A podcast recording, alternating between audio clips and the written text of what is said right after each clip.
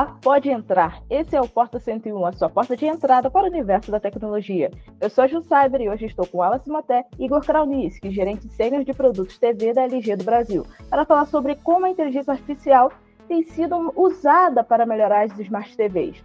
O papo dessa semana é esse, vem com a gente.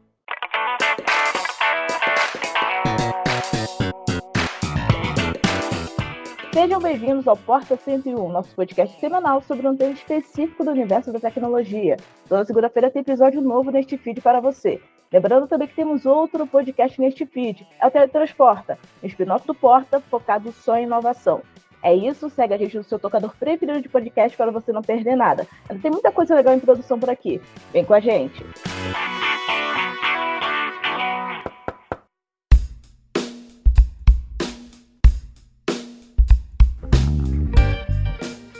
Antes de iniciarmos o nosso papo dessa semana, por favor, Igor, se apresente para a nossa audiência.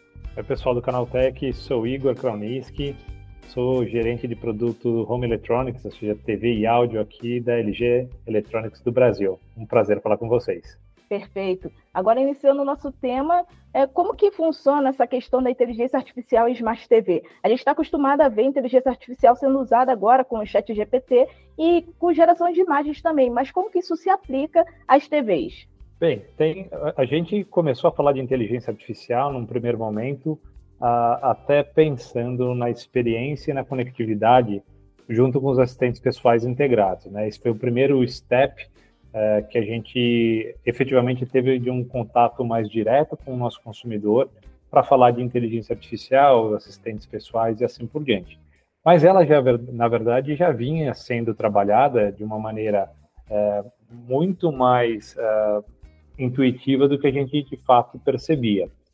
É, desde 2018, se eu não me engano, a gente já vem trabalhando com a inteligência artificial é, na melhoria uh, tanto de imagem quanto de som. Então, uh, a gente poderia já, num primeiro momento, nem ter contato efetivo com a tecnologia, porque não dependia e não depende, uh, na verdade, do usuário final ter qualquer tipo de comando ou interação, mas ela está por trás de muitas coisas, atuando junto com o processador dos televisores, para que haja melhoria na qualidade da imagem, reconhecendo até a fonte, por exemplo, né? A gente hoje em dia temos o um mercado muito muito maduro de tecnologia na resolução 4K, mas nem todas as fontes de imagem vêm nessa resolução.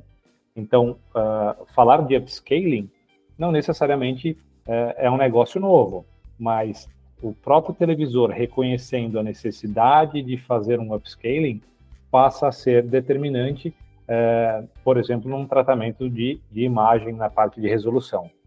E isso foi sendo evoluído junto com o desenvolvimento da tecnologia para que uh, não só fosse reconhecida a questão da resolução, mas posteriormente o gênero, né, ou seja, o, o tipo de, de, de, de, conteúdo que está sendo exibido, por, por exemplo, uh, se é um filme de ação, se é um documentário, se é um desenho animado, uh, e aí isso vai ainda cada vez mais desdobrando até chegar no reconhecimento é, de, de, fundo, de rostos, tal qual é feito num celular. Né? Então, acho que esse é o, o contato mais comum aqui é, dos usuários é com o celular no dia a dia. Você tem ali o reconhecimento do rosto para desbloquear um telefone, mas também ele reconhece quando é, melhorar uma foto, quando identificar um sorriso toda esse, esse, essa massa de dados que está sendo apresentado para o, o, o, celular também passa pela, pelo, pelo televisor. Então, tudo isso faz parte de uma sequência de análises que tem que ocorrer em milissegundos para receber a imagem, processar e já exibir para o consumidor, otimizando brilho, contraste, nitidez, é, cor, é, resolução, qual o nível de plano, qual o nível de destaque ou de desfoque. Uh, e mais recentemente a gente tem tido uma evolução muito legal, porque uh, o que, que aconteceu ao longo do tempo? A gente foi vendo que a inteligência artificial ela, ela tinha que entender, por exemplo, que um conteúdo que tem granulação, ou seja, aquele aspecto dos pontinhos, ele, uh, ele tem que ser limpado Aquilo era considerado como um ruído na imagem. E o que a gente começou a ver é que os diretores de cinema começaram a usar a granulação e aquele sépia, né, aquele, aquele amarelado mais intenso, como um recurso é, tanto para intensificar uma emoção, quanto também para passar um, uma ideia, uma mensagem. É, e o que, que a, a, inteligência artificial estava fazendo se ela não, se ela não fosse evoluindo? Ela estaria tirando todo aquele aspecto é, do diretor do filme.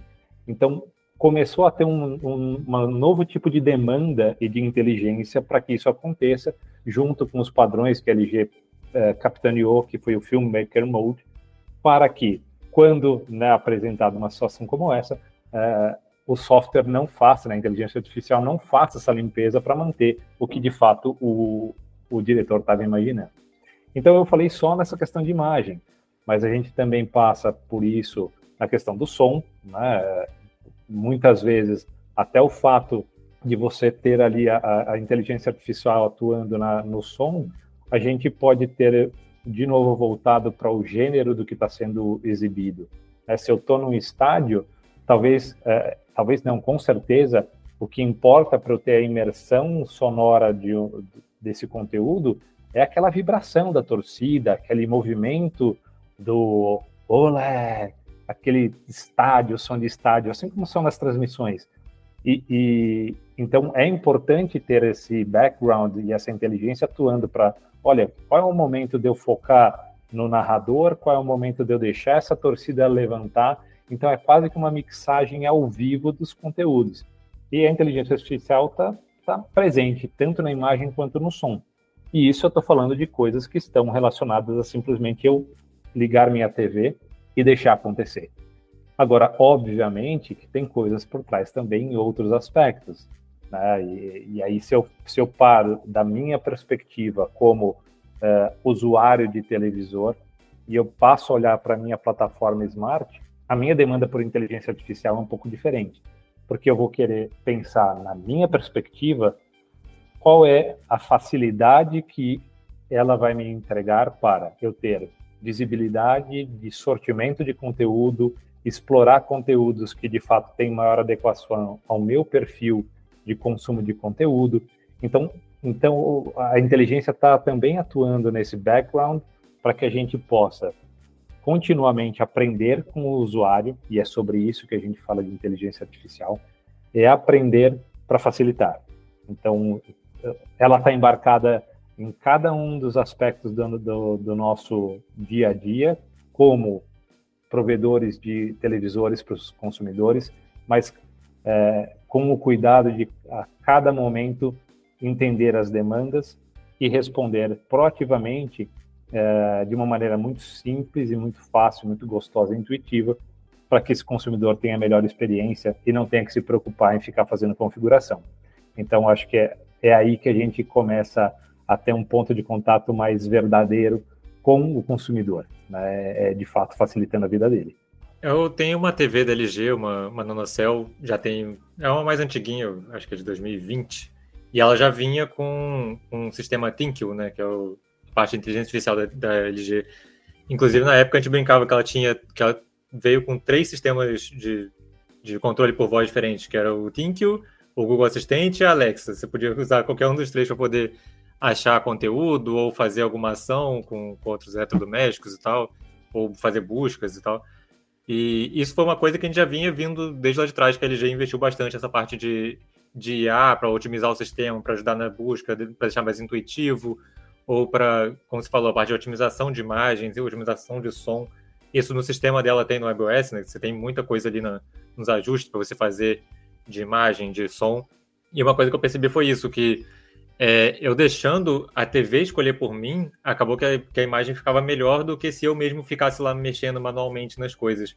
Isso é uma coisa que às vezes as pessoas não entendem, não, não percebem que está sendo feito, mas que, que acaba mudando o, o jeito de encarar a TV. Né? Você não precisa ficar configurando um monte de coisa na hora de botar a TV na sua sala. Você bota ela ali, ela escaneia seu ambiente, vê ali a condição de luz, a, a, a condição do dia que está, e já consegue é, entregar uma, uma experiência muito melhor, né? Sem você precisar ficar mexendo em um monte de coisa manualmente.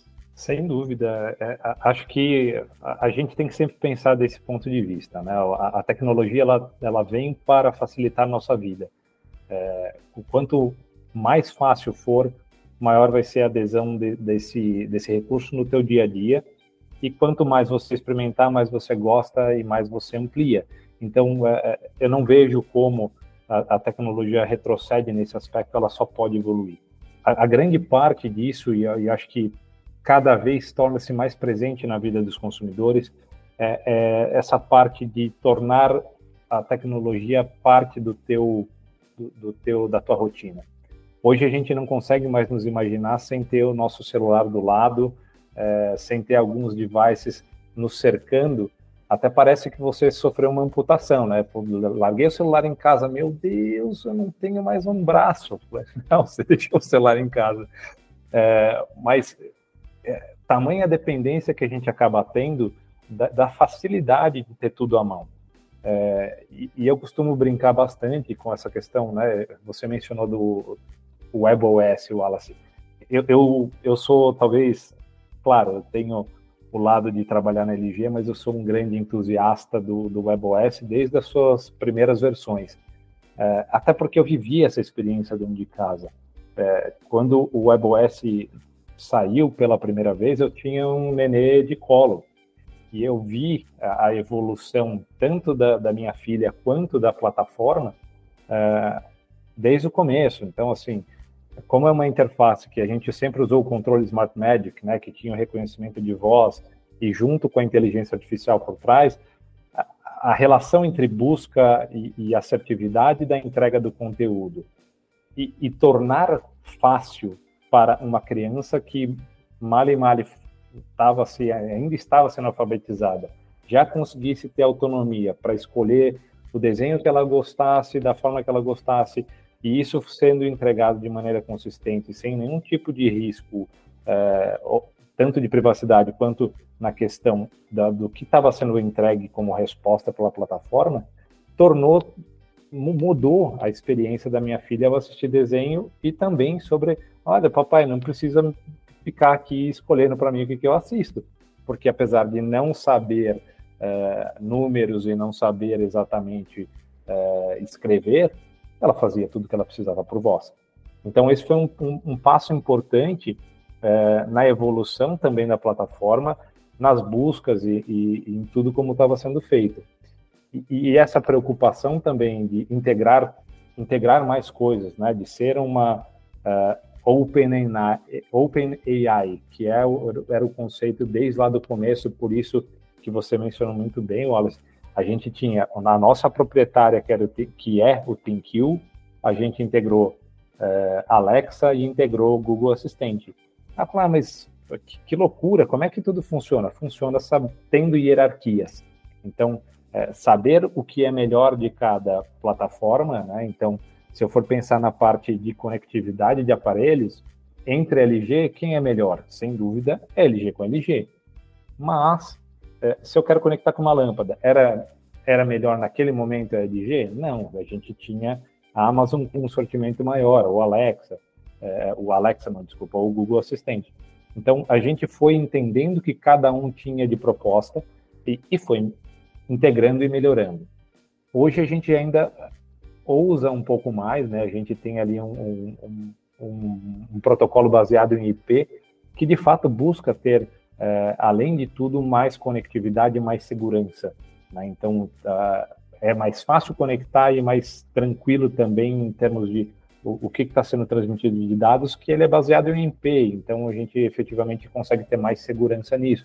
Mas para você ver como a tecnologia vai evoluindo, mas o conceito em si, de ter tudo dentro de uma plataforma única, e que de lá eu consiga controlar, de lá eu consiga interagir com tudo, é, continua sendo mantido e a facilidade e a busca tem que ser sempre simples.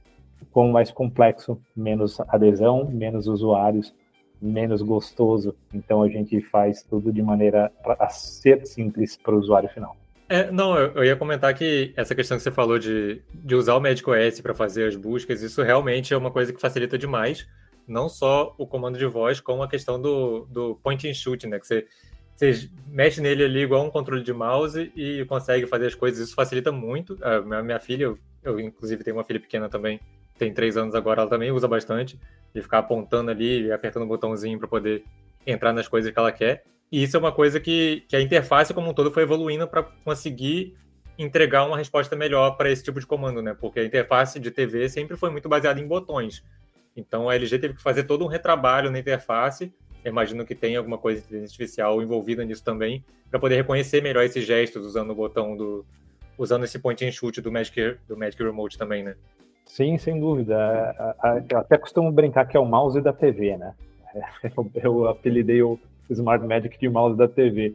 É, é, porque é exatamente isso, né? Ele é muito mais fácil, é muito mais intuitivo você é, clicar do que de fato ficar no, no, botãozinho.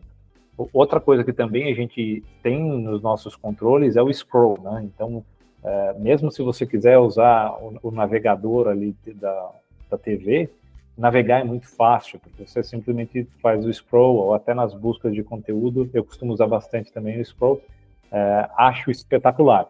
Então, eu sou realmente suspeito para falar. É, eu, eu, acho que, a, independentemente da idade, né, a gente fez citações aqui explícitas às crianças pequenas, mas é, eu, como adulto, a, minha mãe já numa idade mais avançada, independentemente de, de faixa etária, a experiência é igualmente boa e, e fácil de fazer. Né? Então, uh, acho que é, é, um pouco sobre isso, é sobre a gente manter é, simples e, e, vai ser gostoso, sem dúvida. É, facilidade é. é. bom independente da idade, né? Você, quanto mais fácil for, mais intuitivo, mais a, a experiência de uso da, daquele produto vai ser mais agradável, né? Sim, sem dúvida. É, e esse tem sido a, a vertente de, das nossas atuações. Agora a gente tem, nos últimos anos, trabalhado muito com o otimizador de jogos, né? Então tem sido uma, um, um viés muito crescente de, de players Claro que os consoles de nova geração deram um, um gás adicional nesse, nesse segmento, né? Mudou a perspectiva, a gente falando de 120 Hz em 4K, é, uma experiência imersiva, VRR, baixa latência. Então você tem ali um, um, público muito mais engajado nisso, e a gente sempre caía na questão, né?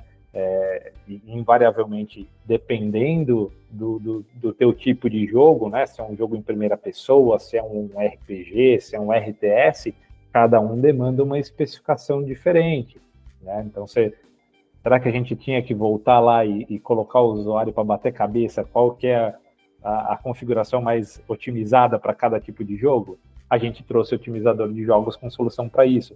Então, é, é, é, é um pouco sobre isso, sabe? A gente de fato ter essa preocupação com a experiência. E isso, esse é o pilar mais forte da, da LG em termos da, da, das smarts, é a experiência. Então, que experiência que a gente está levando do começo ao fim. Então, desde de fazer com que esse consumidor ou esse espectador não tenha que se preocupar em configurar é, questões ali relacionadas a brilho, contraste, cor, até levar ele falar, então, para que tipo de uso a gente está pensando? Ele está jogando, ele está usando isso para fazer um trabalho em home office, então está usando a TV como é, um, um, monitor que também está podendo conectar o notebook via Wi-Fi e usar a, a tela como monitor. É, então, todas essas configurações elas, elas partem do mesmo princípio, ser fácil, fácil conectar, fácil usar, fácil uh, curtir. O, o, foco tem que estar na experiência e não, não no, no menu. Então, é, é, é, foi essas evoluções que a gente teve nos últimos períodos. Algo que eu sempre observei utilizando as Smart TVs da LG foi que com a evolução do WebOS, essa questão da experiência de uso realmente foi evoluindo junto, né? É uma coisa que, por mais que a gente saiba que existem diversos públicos que compram as Smart TVs da LG, mas algo que favorece muito ao público, que é a maioria dos que adquirem as TVs da LG, é a questão da experiência de uso na interface. Quando você está navegando em um aplicativo procurando por um conteúdo e você continua assistindo outras programações que estão passando ali é, que você estava assistindo anteriormente. Você meio que tem um entretenimento contínuo dentro da interface. Eu acho que essa questão é algo que tanto a inteligência artificial como o próprio desenvolvimento da interface no todo, do layout dela, favorecem muito a experiência de uso do usuário também, porque, querendo ou não, quando uma pessoa está procurando por algum conteúdo e acaba não tendo algo para distrair no processo, ou às vezes até mesmo vendo algo que chamou a atenção naquele conteúdo que estava assistindo anteriormente, é, meio que atrapalha também a usabilidade. E nisso, a WebOS conseguiu, por muitos anos, é, se destacar positivamente, e até hoje eu não consigo ter essa experiência em outras interfaces, mesmo comparando com é, aqueles TVs sticks e tudo mais que a gente tem no mercado, ainda falta essa questão de implementar uma experiência de uso que consiga garantir o entretenimento contínuo. Como que a LG conseguiu enxergar essa necessidade do público desde muito lá atrás, quando começou o desenvolvimento do WebOS até hoje, e como que vocês veem esse desenvolvimento a longo prazo, daqui, daqui para frente, no caso? Eu acho que a resposta, a resposta até você já deu, né? A gente, o, o que a gente entendeu logo no primeiro momento foi que a plataforma Smart da LG tinha que ser multitarefa. Esse foi o ponto de partida. Tem que ser multitarefa e, por ser multitarefa, tem que rodar muitas coisas ao mesmo tempo para que a experiência seja contínua.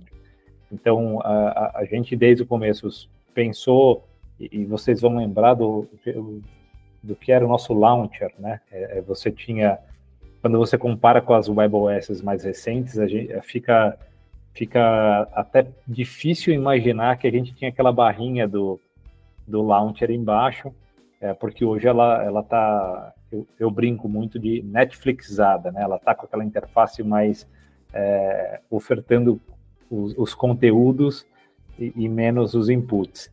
É, mas naquele momento o negócio era esse, né? Então eu tinha que conseguir rapidamente, é, e aí veio o hardware vem por trás, né? Eu precisava de um processador e também de toda uma configuração de tela que basicamente fosse muito rápida ao ligar, ela já tinha que responder rápido e, e, e extremamente veloz na questão de você trocar entre aplicativos ou trocar de inputs. Eu estou saindo de um streaming, estou indo para TV aberta ou estou indo para uma TV a cabo. Isso tinha que ser muito rápido. Né? Então, é, essas foram as premissas. É, e a gente foi muito bem sucedido nisso. O que a gente começou a fazer nos anos posteriores foi entender que essa experiência de consumo de conteúdo ela em muitos pontos ela se ela, ela tinha overlaps. Então é comum para nós, é, principalmente a geração que saiu da linearidade da TV e passou para o on demand, a gente não tem mais o, o, hábito, apesar de que eu ainda sou old school, tá? Eu gosto da, da linearidade, mas a gente não tem por hábito é, fazer uma coisa só a gente está assistindo um conteúdo de fundo e aí surge alguma coisa que eu vi na TV, puxo o celular, já pesquiso alguma coisa, já volto para a TV e já estou fazendo outra coisa ao mesmo tempo. Então a gente começou a entender que alguns aspectos desse, desse tipo de coisa eles tinham um overlap contínuo, inclusive essa parte de busca. Veio daí a questão de você ter também é, o retorno do, do, hoje não chama mais PIP, né? Vocês vão lembrar do PIP, né? Do Picture in Picture que é, é, era coisa de TV, estamos falando de TV de tubo ainda, hein? Caramba, saudosismo. É, entrega, mas... entrega na idade. mas naquele momento era feito com dois sintonizadores de TV, né? Que hoje é extremamente incomum. Uh, hoje a gente tem o que a gente chama de multiview. Então, obviamente não todas as nossas TVs, mas alguns de um patamar para cima, você tem o multiview, que você consegue colocar a tela uma do lado do outro, é, e inúmeros inputs. Você pode ter uma entrada física com streaming, você, e isso acontece, por exemplo, eu quero assistir o que estava rolando lá com o futebol, né? Você tinha é, vários campeonatos rolando ao mesmo tempo, ou eventualmente até jogos diferentes ali. Você estava assistindo um jogo na TV aberta e um outro no streaming, poderia ser. Você acompanha dois jogos ao mesmo tempo. Então, é, isso começou a ser algo muito frequente.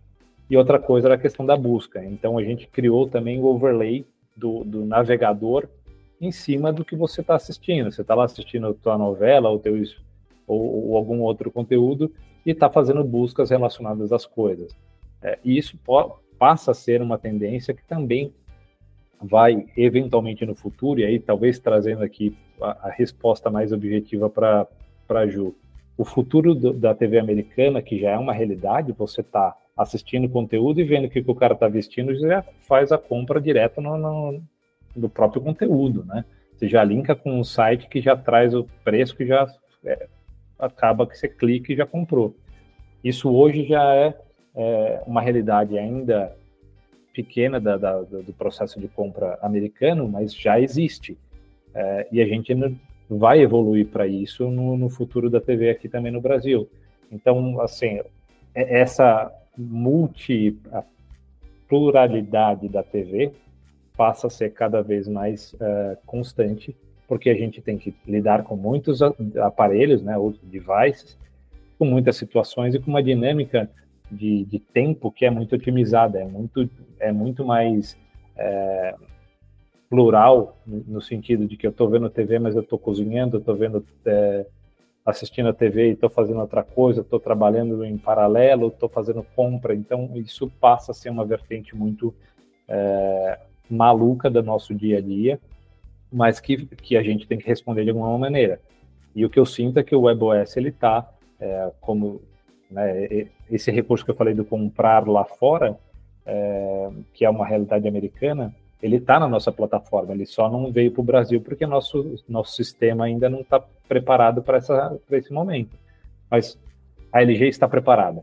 Então, é, eu acho que daqui para frente, o future proof é fundamental. A gente tem que sempre pensar no, no próximo step. O que, que a gente está fazendo para desenvolver daqui para frente.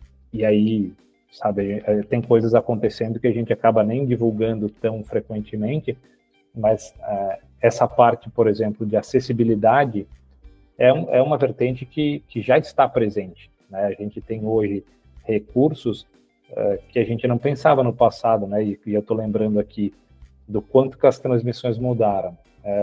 Veio o primeiro closed caption, né, que era para um deficiente auditivo, é, conseguir ter uma, uma narração ali escrita do que estava acontecendo no conteúdo. Depois, a, a, você vê que os novos pronunciamentos políticos todos são acompanhados de, da linguagem de Libras. Só que, legal, e se essa pessoa que tem uma deficiência auditiva também tem uma questão de, de uma miopia, como eu tenho?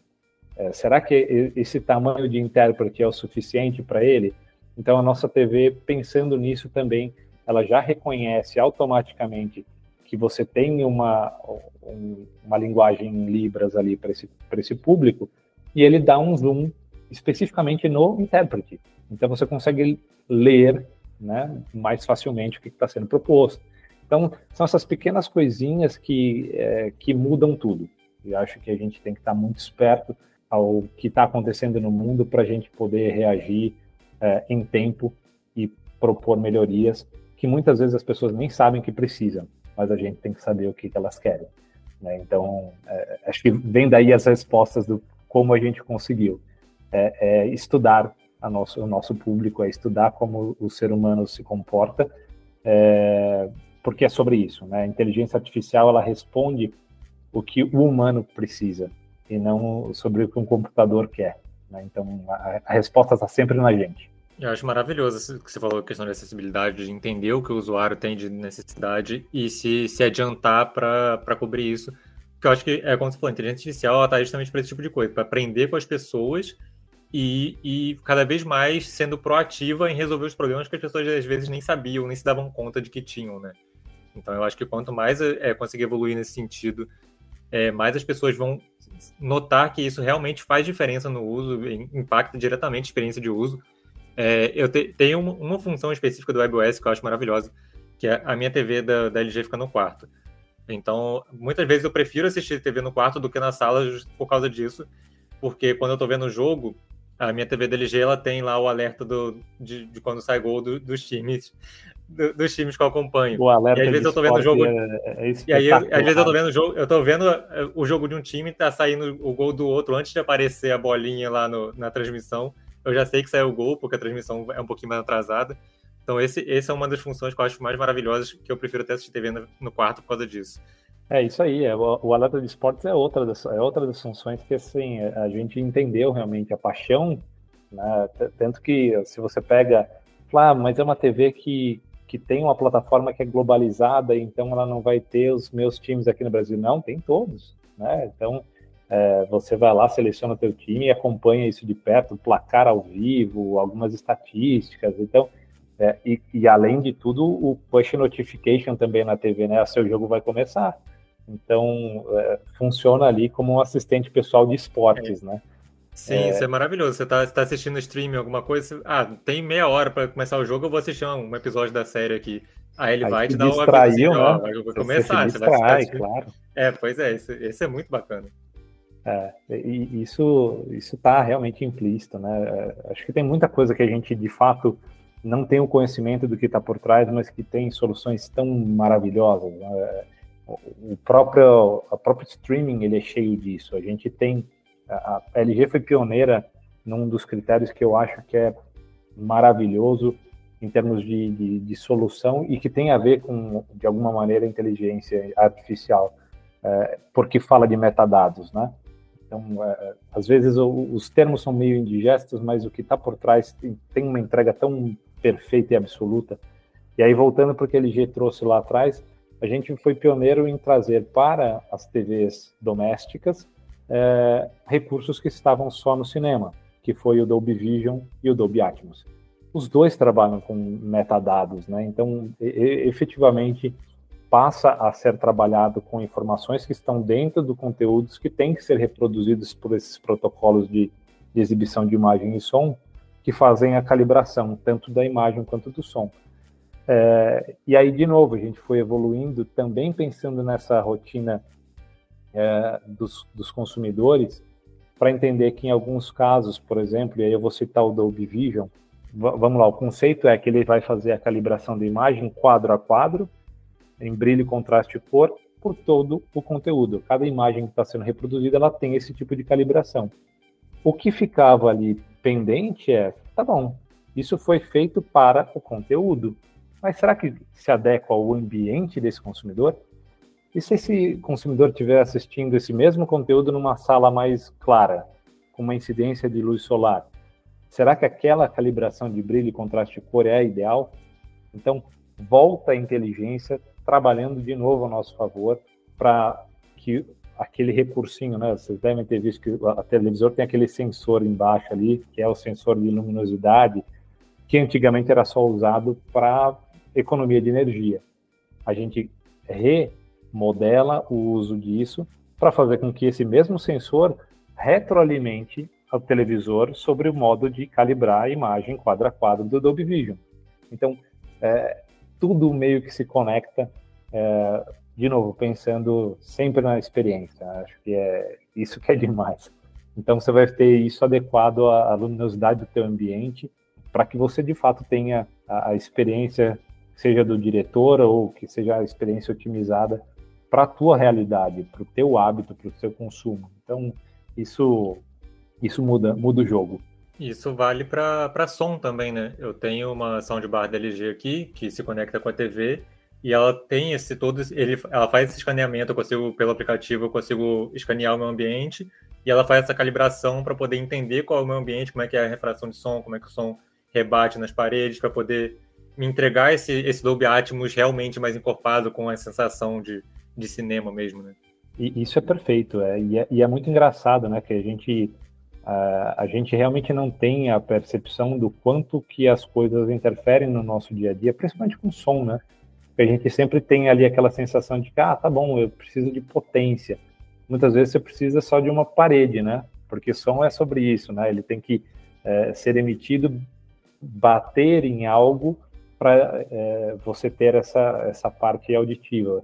É, e aí, muitas vezes, poxa, você tem uma parede drywall que se comporta totalmente diferente de uma parede de alvenaria. E, obviamente, o som vai ter é, características diferentes. Então, por isso que é tão importante a gente ter é, isso embarcado. Agora, de novo, você imagina se o Wallace tivesse que ter engenharia acústica no, no seu, no seu currículo para falar, não, calma aí. Calibrar manualmente cada, cada onda ali, cada, cada, cada alto-falante da soundbar. É super complexo, né? Então, é, é, mas é muito legal. E isso acontece também com o Smart Magic, né? Não sei se você já teve oportunidade de fazer a calibração do Smart Magic. Ele faz exatamente a mesma coisa, né? A TV emite o som é, e ele te, te solicita lá, olha, Wallace, sente onde você vai de fato assistir a TV. No, no... Sente de forma centralizada para é, a distância que você está e tal. utilizar o som da sua TV de acordo com a posição que você estiver segurando o Smart Magic na mão. Então, tá aí. Tem, nossa, a tecnologia é maravilhosa. E a, e a gente tem, nossa, ainda tem tanta coisa para fazer que a gente só, só consegue sonhar. E claro, quanto mais é, é, esse produto for sendo desenvolvido, né, a gente basicamente está falando das coisas que estão dentro, é, embarcadas ali em termos de tecnologia. Mas se a gente for entrar aqui em tecnologia de painel, em, em recursos que estão sendo adotados e, e usados, né, a gente basicamente a gente falou, né, isso daí tinha na TV de tubo. Hoje a gente não fala mais de telas finas, né? A gente fala é, de telas finas e de tecnologias e resoluções que eram impensáveis alguns anos atrás.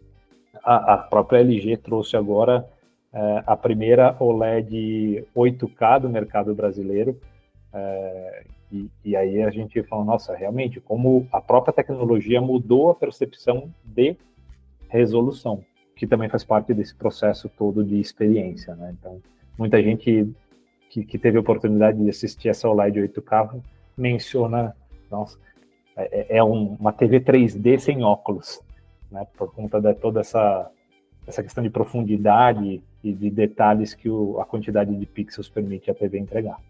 É, para uma resolução alta dessa, o, o upscaling é mais importante do que nunca, né? Porque a gente tem muita parte do conteúdo que a gente consome está gravado em Full HD ou no máximo 4K. Então, para você conseguir aproveitar o 8K, ele tem que ter um upscale muito bom e muito preciso, né? Sim, sem dúvida. Nesse momento ainda de, de não termos um, um sortimento de, de, de, conteúdos em resolução nativa 8K, e é essa compreensão do que efetivamente é possível é, ent entender, melhorar, otimizar e calibrar com o que a gente tem nativo e tem que ser feito o upscaling é, para 8K, ele é determinante. Né? Então, realmente precisa precisa de muita tecnologia e de muito recurso por trás para a gente ter a melhor sensação visual possível. Igor, é, você falou mais cedo sobre a rotina dos consumidores, e eu sei que antigamente muitas das melhorias que a gente via nas Smart TVs eram frutos de pesquisa de mercado, que ajudavam a visualizar o que o público queria, ou até mesmo precisava no dia a dia. É, hoje em dia, a inteligência artificial já consegue, em 100% do tempo, é, meio que com a leitura do algoritmo e até mesmo com o próprio machine learning, é, enviando relatórios para a empresa como um todo é, substituir essa questão de pesquisa de mercado para conseguir aprimorar com antecedência as inovações que a LG implementa nas TVs, ou ainda há aquela necessidade de sentir o que o público precisa de uma maneira um pouco mais interpessoal? Mudou, mudou bastante, você tem razão. É, hoje a gente, obviamente, utiliza muito dos dados que são fornecidos pela, pelo próprio hábito de consumo é, e esse é um ponto extremamente importante também, né? A gente tende a pensar que dado ele, eles, todo e qualquer dado tem uma relação pessoal.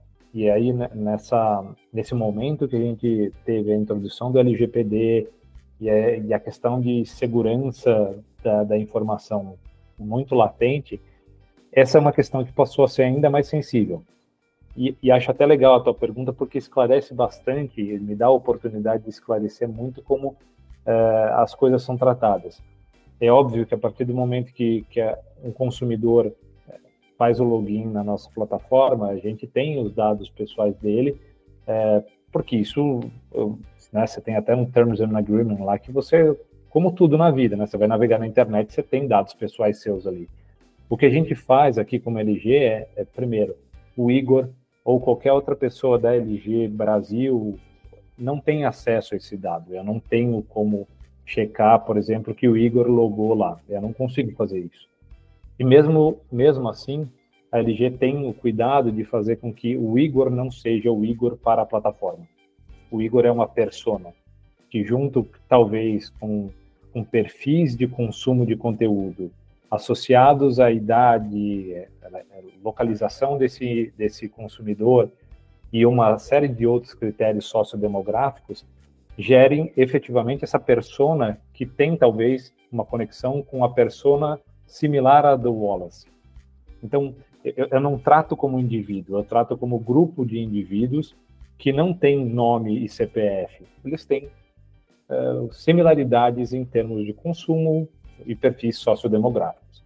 A partir desse entendimento, é, é possível sim você ter é, insights impressionantes sobre é, as, as coisas como elas são. Porque eu não estou mais tratando o Igor e a história pessoal do Igor, eu estou tratando uma persona. Então isso regionaliza muito, isso torna é, essa informação extremamente valiosa, é, impessoal, mas que tem conexão sim com o que funciona para mim e pode funcionar. E aí eu estou colocando o Wallace dentro da mesma persona que eu, tá? Mas não necessariamente. Pode ser que a gente tenha hábitos totalmente é, apartados. Mas nesse exemplo aqui, eu estou colocando ele junto comigo. Então, é, eu vou aprender com o que o Wallace está oferecendo para a plataforma. O Wallace vai, vai também receber reflexos da, do que eu ofereci para a plataforma. Essa troca é muito rica. É óbvio que em algumas situações a gente ainda depende de, pes de pesquisas uh, de mercado, porque isso tem seu, tem seu valor e de maneira nenhuma a gente substitui uma coisa com outra. O que a gente tem é sobre um conhecimento profundo sobre a utilização dos nossos produtos. Uh, e isso vem enriquecendo, né, que é, é a base de tudo. O Big Data é sobre isso. É a massa de dados sendo transformada em informação e insights para um, um propósito maior. Então, uma coisa não invalida a outra, mas a gente hoje já consegue ter muita informação uh, com base nessas personas, uh, milhares de personas e também de enriquecimento do que você mencionou de machine learning, né?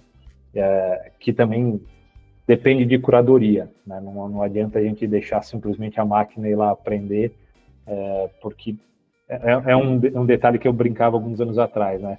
Se eu falar que tem dois olhos, um nariz e, e, pelo na cara, o Igor poderia ser um cachorro. Um cachorro também tem dois olhos, seu nariz e pelo na cara.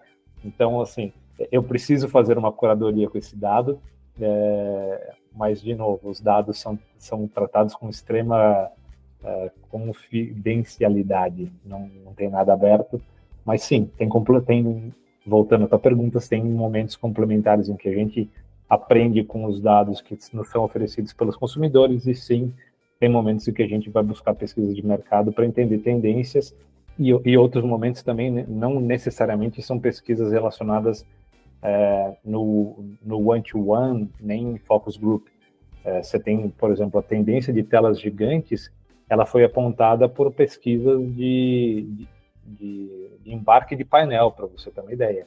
Né? Então, é, isso começou lá nos Estados Unidos e, e, e obviamente, com um delay um pouquinho uh, de alguns anos, já é reflexo aqui no Brasil. Né? Você vê que hoje, é, até o, o, próprio momento do Black Friday, ele é um momento de oportunidade para trocas por telas maiores. Se você pega a história da Black Friday, o produto foco passou a ser uma 4K, depois uma 50, 55, 65, é, 75.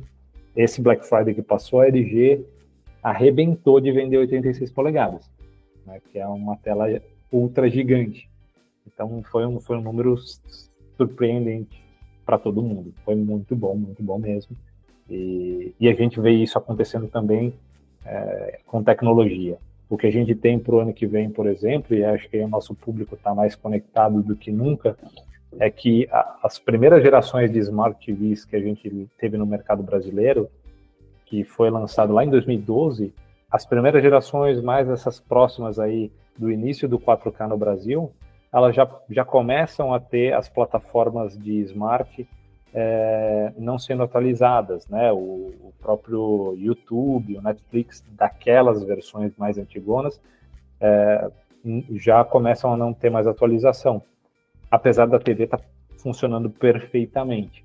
Então, a grande resposta para uma troca de tela aí é, é, realmente buscar uma plataforma que seja mais amigável, mais fácil, mais intuitiva, que tenha todos esses aplicativos é, atualizados E aí, por que não?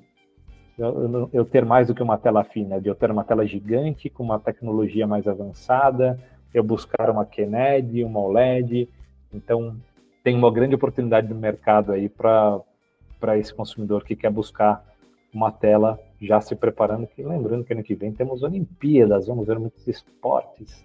É, o alerta de esporte vai ser mais útil do que nunca.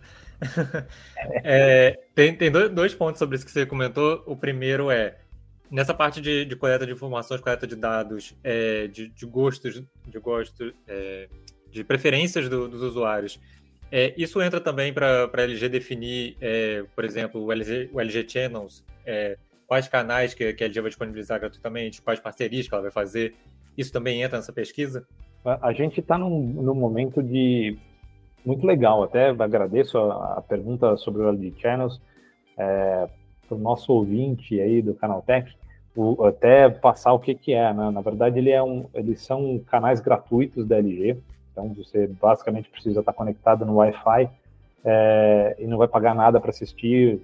Hoje são 178 canais, mas eu nem cravo esse número porque esse número vem crescendo a todo momento. Um, mas aí, respondendo a tua pergunta, nesse momento ainda não. A gente ainda está no, no, no, momento de não pesquisa, mas sim de, de entender a qualidade e o, a disponibilidade desses conteúdos em termos de horas de conteúdo para que efetivamente você tenha relevância para o que o consumidor tem. Não adianta ser gratuito, ele tem que ser bom, ele tem que ser, uh, tem que ter consistência. Então nesse, esse foi um primeiro momento. Eu acho que a, a, e isso foi muito interessante numa recente visita minha à, à matriz da LG. É, eu tive muitas conversas a respeito desse desenvolvimento. Então, o que eu posso o que eu posso falar para vocês é que vai ter vai ter coisas localizadas, né? Vai ter coisa regional aqui, nossa, é verde e amarela em breve aí no, no LG Channels. Então, aproveitem, aproveitem. E lembrando, ótima, ótima notícia. quem tem o, o, os nossos produtos, é, provavelmente ali, porque o LG Channel já está embarcado nas nossas TVs há alguns anos. Então, provavelmente, eu, esse consumidor aí, é, pelo menos dos cinco anos para cá, com certeza tem o aplicativo lá. E aí, por favor, façam um teste. Vão lá, baixem o aplicativo se ele não estiver lá na sua, no seu launcher ou na sua tela inicial e vamos usar. É, é grátis. Só vai gastar dados. É. Não, tem muita coisa, tem, tem Naruto, tem várias coisas lá pra você assistir, tem, tem desenho, tem filme, tem série, tem programa de culinária. E para todas fico... as idades, né? Você tem... É, quando eu, quando eu fico sem, sem saber muito o que eu quero assistir, eu fico mudando de canal lá para ver o que, que eu acho interessante. Já vi até torneio de sinuca lá. É, eu, eu também assisto. E não é fácil achar torneio de sinuca, hein? A ESPN é. passava bastante, mas não é fácil, não. É, e outra coisa que eu queria comentar é que você falou das telas grandes, de TVs mais premium. É, uma coisa interessante é que essa, a maioria dessas funções está disponível em quase todo o portfólio da LG, né? Isso que eu acho muito interessante. É, você pega o Magic Remote, é, já começou a aparecer em modelos mais básicos, você pega essa questão de inteligência artificial, de otimizações, isso está nos modelos mais básicos. Então é muito interessante ver essas funções que as pessoas pensam que é uma coisa tipo, ah, não, só se eu tiver a TV OLED 8K que eu vou ter essas funções. Não, se você comprar uma, uma, uma Kinect, uma, uma NanoCell, as TVs mais simples, você já vai ter muito dessas funções. Não vai ter todo o portfólio de funções, mas, mas vai ter a maioria delas, né? Sim, sim, é, isso é, é verdade, né? É tanto que o nosso pilar de que, que foi a recente comunicação que a gente, aliás, inclusive lançou muito próximo da Black Friday, que é, é LGTV 5+, exatamente por conta disso, né? O, o pilar da gente ter um, uma tecnologia que realmente desdobrou é, coisas que eram das tecnologias mais avançadas, trouxe para as tecnologias é, mais comuns. É, e aí a gente foi abordar a questão também de ter o Filmmaker Mode, de ter o otimizador de jogos em todas as categorias, o Smart Magic, é, o WebOS. Então a gente de fato entregou um pacote de conveniência muito grande, é, desde aquele consumidor que começa numa tela de entrada até aquele consumidor que vai realmente buscar uma experiência diferenciada com o produto premium e que aí sim tem um desembolso financeiro maior. Mas uh, e, isso também é algo que a gente tem bastante orgulho. Né? A nossa WebOS ela está presente desde uma 32 polegadas até a, a nossa OLED top de linha, que é a 8K que eu mencionei. Então, é, tem uma cobertura que é voltada para a experiência do consumidor. É sobre é, levar a sério o slogan da LG, né, o Life's Good. É, é sobre isso. A gente quer, de fato, levar essa vida incrível para todos os nossos consumidores. É claro que tem né, as adequações de, de categorias e perfis e desembolsos e tudo mais está no, no meio disso. Como você mencionou, desde os produtos de entrada a gente tem os recursos sendo disponibilizados. Bom, para finalizar o nosso papo de hoje com a proximidade da CES, o que a gente pode esperar de evolução da inteligência artificial das Smart TVs da LG com essas novas formas de integração da IA que vem sendo exploradas em outros setores, né? Que eles têm visto é, uma crescente na integração de inteligência artificial, não só no sentido de desenvolvimento de casa inteligente, mas também em coisas simples do dia a dia. Como que a LG vê essa implementação nessa dessa questão de IA também no período de curto prazo, já que a gente está chegando tão perto da CES. É, a CES vai, vai revelar muita coisa para gente, acho que fiquem, fiquem espertos, fiquem ligados aí. A, a press conference, efetivamente, da LG é, é no dia 8 de janeiro, então muita novidade por lá. Eu não quero fazer nenhum spoiler, né? A gente quer manter aí o, o pessoal engajado em acompanhar isso, mas até me coloco à disposição para imediatamente após a CIES a gente ter um novo bate-papo, se vocês tiverem interesse e disponibilidade. E aí a gente fala sobre o que, o, o que aconteceu lá e o que vem de possibilidade para o Brasil. É, mas o que eu posso deixar cravado aqui para vocês? Novidades que realmente vão mudar a percepção sobre tecnologia e sobre a o future proof que eu falei lá atrás. Tomara que isso seja o teaser suficiente aí para as próximas conversas. E, e, cada vez mais a TV como parte central de controle da casa inteligente, né? Que a LG tem muito isso forte do, da, LG, da, da, TV, se conecta com geladeira, com outras coisas que, que a LG disponibiliza, e essa TV fica sendo a parte central de controle de tudo, né? Usando IA. Sem dúvida.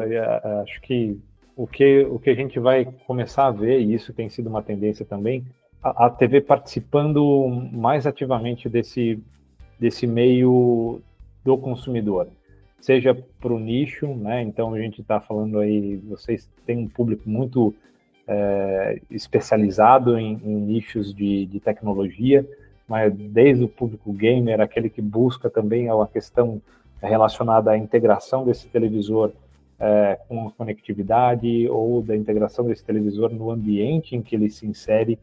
Então, tudo isso vai, vai ter um, alguns toques refinados ali no, no período de CS. É, muita novidade legal, isso eu posso garantir. LG vai trazer mais coisa bacana, mais assunto para a gente falar e vamos deixar muita gente boquiaberta sobre o que é possível fazer com televisor. Bom, já vou ficar aqui na expectativa pelos. Não spoilers, né? Mas pelas novidades que vão sair muito em breve, porque realmente é sempre bom quando a gente vê as empresas inovando, porque ajuda a impulsionar o mercado de smart TVs como um todo para inovar também, né? Querendo ou não, os consumidores precisam cada vez mais se integrar com a inteligência artificial e a Smart TV é um bom introdutório para isso, né? Sem dúvida.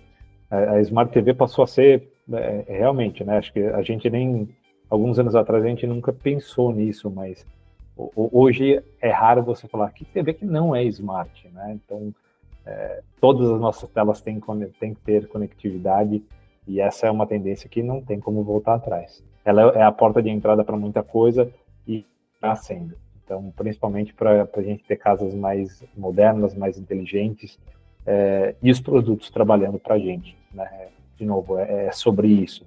É, quando você adquire, adquire um produto, ele tem que é, ter o seu propósito muito bem claro e definido e ele tem que cumprir isso. Então, é, o que a gente espera para o futuro é trazer essa facilidade, essa interatividade e intuitividade cada vez mais latente na, na rotina desses consumidores para que sobre mais tempo para o que a gente tem de mais é, valioso, que é a nossa saúde, a nossa família e, e nosso momento de paz, de entretenimento. Então, é, os nossos produtos têm foco nisso e a gente vai continuar perseguindo essa missão tão importante na nossa, nossa vida profissional e também pessoal. É isso aí. Bom, esse foi o nosso episódio do Porto 101 desta semana. Muito obrigado aos ouvintes pela participação e ao Wallace e Igor pela participação. Mais uma vez, lembro a vocês que nós começamos o assunto por aqui, mas é legal quando vocês trazem mais pontos de vista para a gente levar ao nosso próximo episódio. Então mande seu comentário para o podcast canaltech.com.br e converse com a gente. Lembrando que esse programa é feito por uma equipe super dedicada. Quem produz e roteiriza é o Wallace Moté, a edição é de Vitiano Varim e a apresentação é minha, Ju Cyber. A trilha sonora é uma produção de Guilherme Zomer e as capas são artes lindas feitas por Rafael Damini. Um abraço e até segunda-feira que vem. Tchau, tchau!